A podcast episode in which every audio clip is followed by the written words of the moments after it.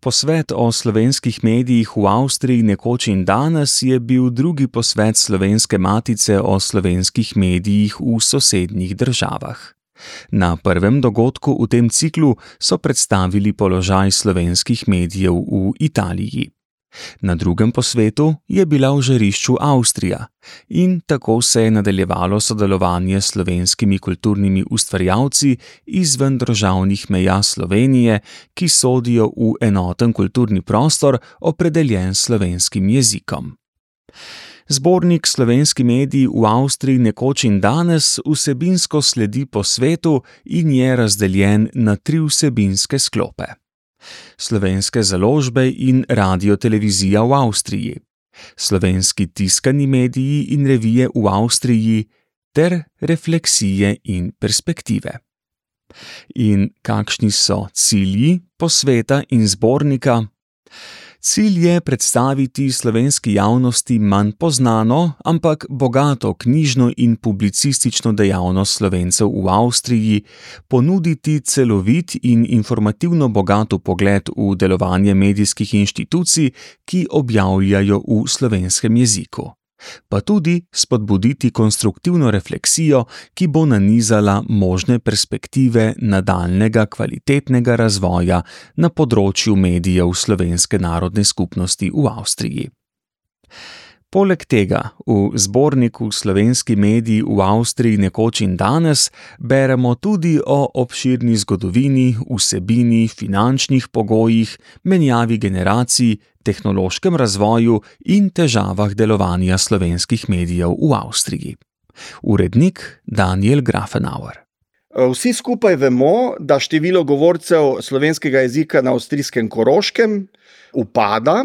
Vsi pa tudi vemo, da je medijska oskrba manjšinskih narodnih skupnosti v maternem jeziku izredno pomembna, zato da manjšinska narodna skupnost se ne getoizira, če rečem tako, ne postane to ena folklorna dejavnost, ampak da je upeta v tako imenovani vseslovenski kulturni prostor.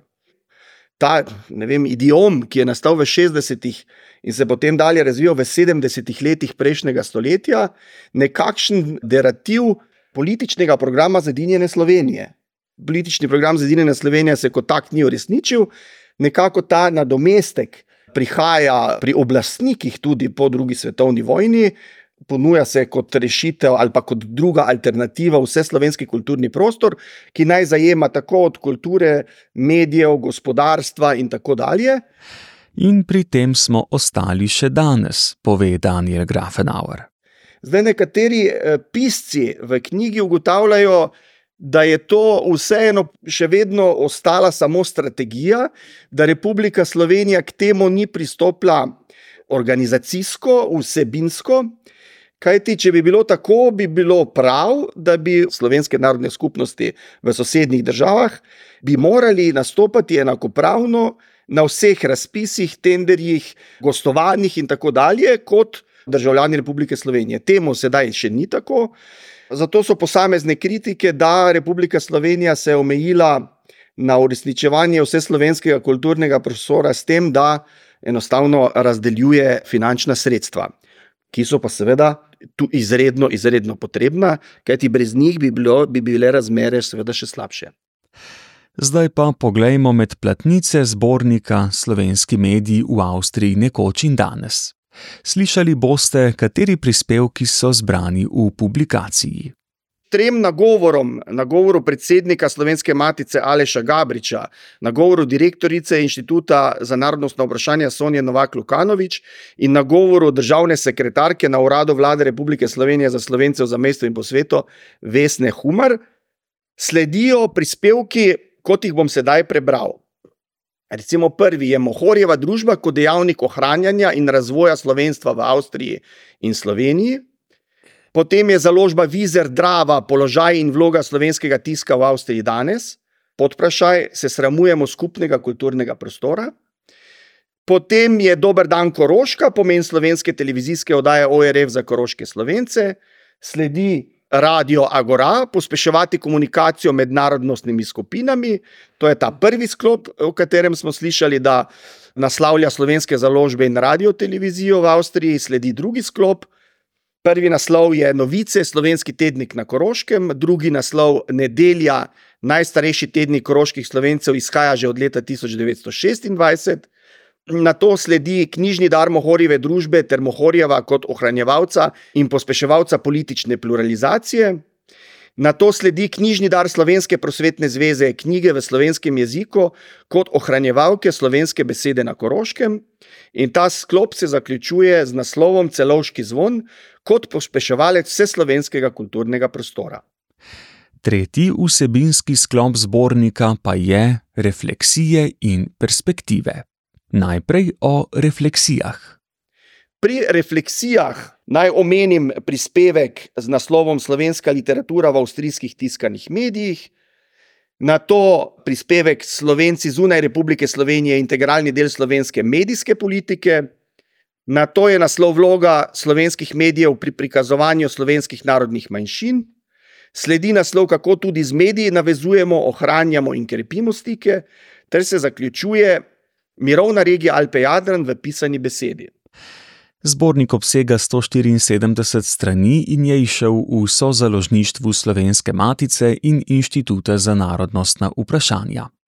Menim, da so tukaj, sedaj v tem zborniku, zbrani neke prve osnovne informacije o nekaterih, o enem zboru tiskanih medijih, založbah, ki delujejo v Avstriji, na avstrijskem koroškem, v slovenskem jeziku, in se lahko tisti, ki ga tematika zanima, na nek način seznani in pridobi informacije, ki pa lahko poišče kaj dalje. Sveda, slovenskih tiskanih medijev je na koroškem bilo in je še več, to je nekakšen izbor, ki pa menim, da avtorji, torej uredniki, poznavalci prikažejo zelo dobro, realno sliko stanja slovenske besede v medijih, v založbah, v sklopu založb in še več v Republiki Avstriji. Urednik Daniel Grafenauer pove, da so v zborniku odstrti tudi različni problemi. Od finančnih do vsebinskih, do problema menjave generacij, do problemov, koliko so slovenski mediji vključeni v tako imenovani vseslovenski kulturni prostor, in nekateri odgovori tudi dajo eh, zanimiva razmišljanja za naprej. Na predstavitvi zbornika so spregovorili tudi nekateri avtori prispevkov in sodelavci pri nastanku zbornika: Janko Male, Gabriel Lipuš in Janez Strgar. Janko Male je podal nekaj izhodišč o tem, koliko so vsebine slovenske narodne skupnosti v Avstriji vključene v prikazovanje osrednje slovenskih medijev. To bo namreč tudi tema naslednjega posveta, ki bo v letošnjem letu. Janko Male se uvodoma opira na misel, da naj bi bili Slovenci v Avstriji integralni del v tako imenovanem vseslovenskem kulturnem prostoru. O tem terminu človek lahko razmišljaš. In uh, če razmišljaš tako, kot uh, jaz to vidim, vidim ta termin predvsem v okviru kulturne razsežnosti, ki bi ga bilo treba, oziroma smo ga mogoče itak že razbremenili raznih zgodovinskih in političnih travm.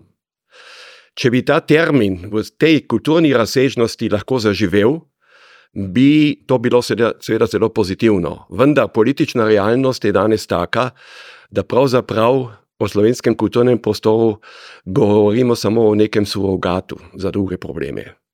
To je seveda škoda, ker če bi se na kulturni ravni povezovanje osrednje Slovenije, osrednjega slovenskega kulturnega prostora z manjšinami dogajalo v intenzivnejši in sistematični meri, bi mi lahko ob tem bolj participirali. Poglejte, mi imamo, da bom zelo konkreten, samo eno zelo sistematično sodelovanje rešitev na kulturnem področju, to je gledališki abonma z profesionalnimi gledališči Republike Slovenije, ki gostujejo pri nas na avstrijskem Koroškem. Na vseh drugih področjih pravzaprav te sistematike ni. Gre za to, da se mi povezujemo na ravni posameznih inicijativ, posameznih dobrih pobud, ki prihajajo od ljudi, ki so na tem področju angažirani, ni pa pri tem enega sistematičnega sodelovanja. In uh, to je problem tega, kar mi imenujemo čezmejno sodelovanje, ki naj bi funkcioniralo v tem skupnem slovenskem kulturnem prostoru. Značilno za to je tudi to, da smo postavljeni, kar se odgovornosti Republike Slovenije tiče do Slovencev v Avstriji, na en urad, ki se ukvarja z vsemi zadevami, ki se tičejo manjšine. Če bi sistematika se uveljavila v tem skupnem slovenskem kulturnem prostoru, potem bi pač morali področno na vseh področjih delovati z eh, stroko v Sloveniji, tako kot recimo se kmetje povezujejo z kmečkimi strukturami, z ministrstvom za kmetijstvo v Sloveniji, tako kot se recimo Zveza koroških partizanov povezuje z ustreznimi organi tukaj v Sloveniji, moram pa reči, da pa ravno na področju kulture pa sodelovanja z ministrstvom za kulturo ni. In v tem se vidi potem točno problem. Če poudarjamo kulturno povezovanje, pa na drugi strani nam ne uspe, da bi to sodelovanje intenzivirali z kompetentnim mestom v Republiki Sloveniji, in to je Ministrstvo za kulturo. Tako Janko Male o pomenu tako imenovanega skupnega slovenskega kulturnega prostora. Zdaj pa še o že nekaj časa vroči temi RTV Slovenija. Janko Malej je že od leta 2008 v Komisiji za slovence v sosednjih državah, kjer poskuša dajati inicijative, kako bi se izboljšala medijska oskrba strani Republike Slovenije za koroške slovence in za slovence v drugih sosednjih državah. Res moram reči, da je prišlo do nekaterih premikov, da ne obvladuje samo politični senzacionalizem, ki je bil v preteklosti zelo značilen za to, kako se je ustvarjala medijska podoba o slovencih na Koroškem in v Avstriji. Ampak da je zdaj med tem prišlo tudi do tega, da se več poroča o življenju samem in o pozitivni konotaciji, ki je zaznavna predvsem v kulturnem življenju koroških slovencev. Pri tem izredno omenjam oddajo Rojaki, ki gradi pozitivni konotaciji in manj na senzacionalizmu. Pri tem omenjam tudi oddajo Sotočje, ki po mojem zelo realno prikazuje življenje koroških slovencev in to v taki realnosti, kjer nakazuje tudi pozitivne podobe oziroma pozitivno konotacijo. To se mi zdi eh, zelo pomembno. Je pa pri tem veliko problemov. Janko Male izpostavlja gledanost in vidnost. Vidnost RTV Slovenije pri nas v Avstriji je okrnjena. Mi 40%, približno 40% vseh RTV programov ne moremo sprejemati. Na eni strani to ne dopušča evropska zakonodaja, na drugi strani pa to onemogočajo avtorske pravice. Evropska zakonodaja je uh, problematična v tem primeru in sicer pravi, ker mi ne plačujemo RTV prispevka, ne moremo sprejemati vseh programov. Mi pa ne moremo plačevati RTV prispevka, ker nismo državljani Republike Slovenije. In ta krok problemov se vrti že par let, in nažalost, doslej slovenska politika to ni znala rešiti. Druga zadeva je gledanost. Mi smo od leta 2010 do mm, današnjega leta motivirali koroške slovence, da so čim večji meri začeli kupovati satelitske kartice, ki so omogočale sprejem RTV programov. Pred 12 leti je bilo 100 takih kartic, zdaj jih je 900. To se pravi, interes je dan. Samo kritika pa prihaja strani gledalcev in poslušalcev, če ni možnosti, da bi dobili, sprejemali vseh programov, bo tudi interes pojemal. Programe RTV Slovenija bi lahko spremljali tudi na mobilnih telefonih, računalnikih in tablicah, vendar tudi tukaj naletimo na isti problem. Za rešitev bi bilo treba popraviti zakonsko osnovo. Torej, tu so nekatera odprta vprašanja, ki jih je seveda treba reševati. In jaz se pač v tej komisiji zauzemam za to, da bi tu prišlo dejansko do bistvenih premikov na vseh teh ravneh, o katerih sedaj govorim. Seveda se zauzemam za to, da bi mi v informativnem programu RTV Slovenija postali integralen del informativne politike.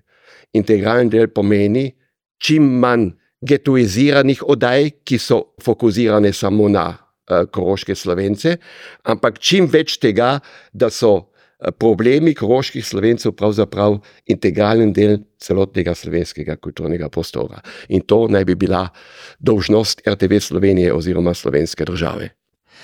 To je bil Janko Male, njegov prispevek o slovencih zunaj Republike Slovenije kot integralnem delu slovenske medijske politike pa lahko v celoti preberete v zborniku Slovenski mediji v Avstriji nekoč in danes. Tako kot tudi prispevek Gabriela Lipuša o radiju Agora, ki se trudi pospeševati komunikacijo med narodnostnimi skupinami. Radio Agora pravzaprav že 25 let poskuša ravno hoditi to pot, da ne izključuje, da ne hodi v smer getoizacije, temveč da tako rekoč v enem skupnem medijskem elementu se približa do vsakega. Se pravi, išče poti do vseh narodnostnih skupin, bodi si za ena gradiščansko, bodi si kamorkoli da je ta kooperacija dana preko Fapante Freien Radios von Österreich. Se pravi, v tem okviru se to že počenja, vsak v svojem jeziku. Mi, recimo pri Radio Agora, trenutno imamo devet jezikov, s katerimi občujemo. In druga zadeva je ta, da s tem, da vključuješ soseda, s tem, da iščeš in tudi izvajaš uh, take programe in, in oddaje, ki so v osnovi ne samo v enem jeziku, tudi v enem jeziku, bodi si v slovenščini, bodi si v nemščini ali kakorkoli drugemu, ampak da se poskuša z povzetki čim bolj, bi jaz rekel, večjezično zdaj, dvojezično v slovenščini in nemščini. Eh, oblikovati celoten program in s tem nekako postaviti slovenščino kot neko samoumevnost.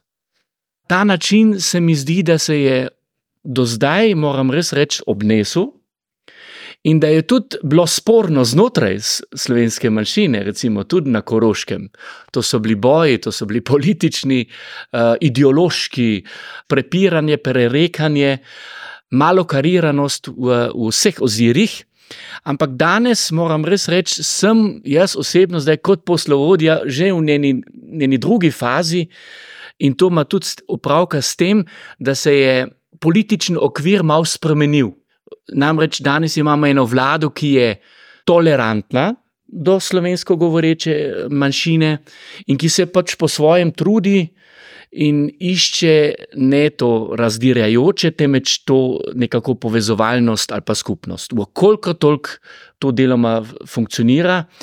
In tudi ti spori med slovensko govorečimi ali pa ideološkimi razlikami so malo na nižji ravni. Ja, in vsaj jaz sem pač že po naravi tak človek, da jaz nočem kot poslovodja eh, biti ideolog.